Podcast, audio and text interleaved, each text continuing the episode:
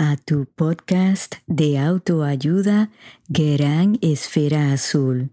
Te saluda Ana Margarita. Si te gusta mi contenido, suscríbete a este podcast y baja tu aplicación favorita como Apple Podcast o Spotify. Dale like a mis episodios y por favor compártelos. Sígueme en todas mis redes sociales bajo podcast Gran Esfera Azul y escríbeme a mi correo electrónico anamargarita.granesferaazul.com. Hola amigos, espero que se encuentren bien y muchas gracias por acompañarme. Antes de empezar el episodio, quisiera compartirles que el jueves pasado sale el episodio número 20 que titulé lo que ganamos con una pérdida. Nunca me hubiese imaginado que en la madrugada del jueves pues íbamos a recibir la noticia de que había colapsado un edificio en Miami Beach. El viernes en la noche me entero que dentro del edificio habían cuatro personas que yo conocí durante mi niñez y mi adolescencia en Puerto Rico. Me sentí muy mal porque hasta consideré que era inapropiado promocionar este episodio por el contenido, pero después lo pensé bien y quiero ofrecerles estas palabras. Este es un evento impensable. Las pérdidas humanas son incalculables y creo que lo único que nos queda como seres humanos es elevar una oración por la fortaleza, la resignación de todas estas familias, el yo compartir con ustedes que estas fueron personas que aportaron mucho a mi vida, a la vida de mis padres, que guardo gratos y lindos recuerdos y sé que muchas personas se sienten como yo es difícil en estos momentos donde se está viviendo un duelo, donde se está viviendo incertidumbre, porque todavía queda fe y esperanza de que pueda ocurrir un milagro. Y no hay palabras para poderle dar consuelo a todos estos familiares que están en espera de noticias.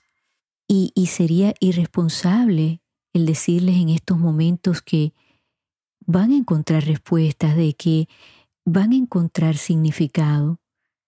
Lo que ellos necesitan en estos momentos de nosotros son nuestras oraciones y dejarles saber que aquí estamos para lo que necesiten. Y les pido por favor, levantemos nuestras voces para que esto no vuelva a ocurrir, para que se haga una investigación, porque creo que a veces nos envolvemos con estas noticias, pero después pasa el tiempo y las olvidamos, y pudimos haber sido nosotros o algún ser querido que pudo haber estado en ese edificio. Y esto puede volver a ocurrir. Así que no nos olvidemos, no dejemos que esto haya ocurrido en vano. De mi parte, a todas las familias que están en espera de noticias y las que ya han recibido noticias que no querían escuchar, sepan que están en mis oraciones y que sus seres queridos no van a ser olvidados. Así que muchas gracias por todas las memorias que nos dejaron. En el episodio de hoy vamos a estar hablando de cuando no estamos a un 100%.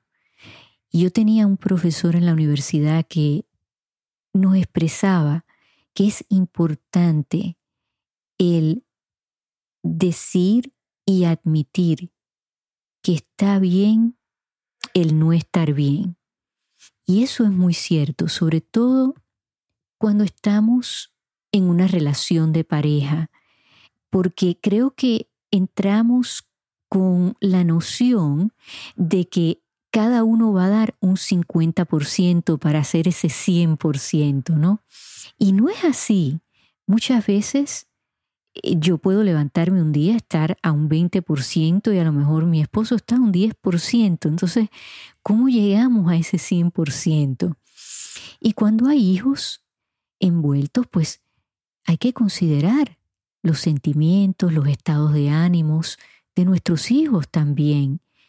Y es saludable el preguntar, ¿cómo estás hoy?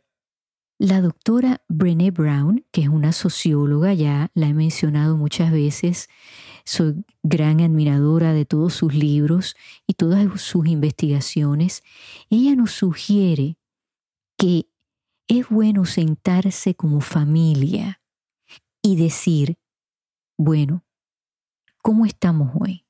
Yo estoy a un 15%, ¿cómo estás tú? Y entonces ver si entre los miembros de esa familia no se puede llegar al 100%, pues ¿cómo se llena ese hueco? Pues ella nos da un número de sugerencias y es que es bien importante que entonces todas las personas en ese círculo familiar pues expresen por lo que están pasando, que duerman bien, que se alimenten bien, porque creo que cuando nos sentimos tristes, ¿verdad? Eh, o un poco deprimidos, pues vamos a buscar comidas que pensamos que nos van a hacer sentir cómodos, ¿no? Como se dice la comida chatarra, los dulces, los postres, ¿no? Y en realidad, si ustedes de verdad lo admiten y se ponen a pensar, a veces no nos sentimos muy bien después que comemos este tipo de alimentos. Entonces ella sugiere que cuando estamos sintiendo ese peso, esa ansiedad, pues le prestemos atención a nuestra alimentación. Yo creo que ese es un buen consejo. Ella también dice que debemos de hacer un esfuerzo de hacer ejercicios, como quiera que sea, que los querramos hacer. Ir a caminar, correr, nadar, correr bicicleta, lo que sea que les pueda brindar a ustedes ese alivio, que puedan despejar la mente. También sugiere que en esos momentos que estamos con los ánimos un poquito caldeados, que las emociones están encendidas, que mostremos respeto, empatía, compasión y que no comparemos el sufrimiento. ¿No? Por ejemplo, que le digamos a nuestro esposo, bueno, yo estoy más cansada que tú. O que le digamos a nuestros niños, ustedes no entienden por el estrés que yo estoy pasando, ustedes tienen problemas de niños.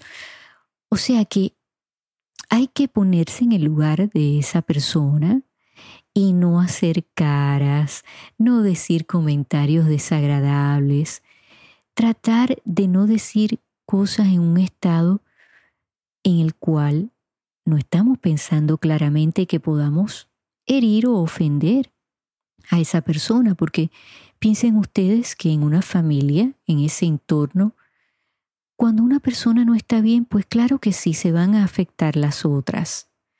Así que yo creo que esas son todas muy buenas sugerencias. Ella dice que si de todas maneras, pues sucede que alguien se ofenda, se sienta herido, pues que ofrezcamos el decir, lo siento, y que la otra persona acepte esa disculpa y que dé las gracias. Ella dice que esto es importante porque tenemos que dejarle saber a la otra persona que ese comportamiento no está bien, pero que aceptamos esa disculpa y que lo agradecemos. Y es muy cierto porque ustedes pónganse a pensar que muchas veces alguien nos viene a decir, mira, lo siento. Y nosotros decimos, bueno, ok, pero... Y por ahí nos disparamos y continúa el conflicto. Entonces creo que ella tiene razón de en ese momento aceptar lo que se nos está diciendo, agradecerlo, y entonces ahí podemos abrir las puertas a tener una conversación para evitar que esto pues vuelva a suceder, que sí va a suceder, ¿no? Porque pasa en todas las familias, sobre todo en estos tiempos donde hay tanto estrés, ¿no? Que nos sentimos con tanta ansiedad, que sentimos tanto peso encima de nosotros y a veces es difícil manejarlo y entonces se desborda y pues eso afecta a todo nuestro entorno. Entonces me parece muy apropiado el tener un plan, un plan de acción, cuando no estemos a ese 100%.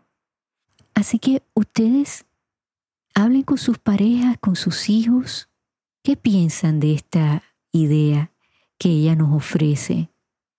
Yo creo que es buena y créame que cuando la escuché, la empecé a implementar porque yo no soy muy buena expresando cuando no me siento bien porque acuérdense que les compartí que soy como el conejito de las baterías. Y yo siento que si digo que no estoy bien, pues como que es, e, no sé, me siento como que he fallado. Y entonces yo misma no me permito eso. Y muchas veces la verdad que les confieso que siento un peso grande encima y poco a poco, eso es algo que yo lo tengo que trabajar, pues he aprendido a expresarlo cuando sé que he llegado a mi límite. Porque sí he observado que entonces pues se afectan mis hijos, se afecta a mi esposo, cuando yo no puedo manejar mis emociones correctamente, cuando me siento muy cansada, porque yo corro, corro, corro tanto, hago tantas cosas, estoy siempre encendida, que entonces muchas veces me estrello y ahí pues no soy productiva. Así que eso hay que trabajarlo si ustedes son así como yo, ¿no? Ustedes piensen que mi esfera no es azul, mi esfera es roja. Fíjense que mi hijo muchas veces me dice, mamá, chill. O sea, que me enfríe, ¿no? Porque siempre ando muy caliente, muy eh, deprisa.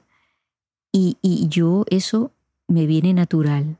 No me viene natural el relajarme. ¿Cómo son ustedes? Piensen un momento. Cuando ustedes se levantan, ¿cómo se sienten en ese momento? empiezan a pensar rápidamente todo lo que tienen que hacer y hacen una lista mental y ya se ven haciendo todo eso aunque el día ni siquiera ha empezado. O ustedes se pueden relajar y pensar, ¿cómo me siento hoy? ¿Cómo están las personas alrededor mío? Eso es lo ideal, ¿no? ¿Cómo se sienten ustedes? ¿Cómo se levantan? ¿Cómo expresan? sus sentimientos. ¿Qué les parece ese plan? Vamos a repasar los pasos. El primero, expresar en qué por ciento nos encontramos ese día, qué necesitamos para poder llegar a ese 100%. Número dos, preguntar y escuchar a los miembros de nuestra familia a ver en qué porcentaje están y qué necesitan para llegar a ese 100%. Número 3. Estar conscientes de qué necesitamos en cuestión de descanso. El poder dormir ocho horas es bien importante. El considerar qué alimentos estamos poniendo en nuestro cuerpo. El hacer un esfuerzo por relajar y despejar nuestra mente a través de algún ejercicio que nos guste, que nos plazca. Número cuatro, el expresar cómo nos sentimos con compasión, con bondad, con empatía.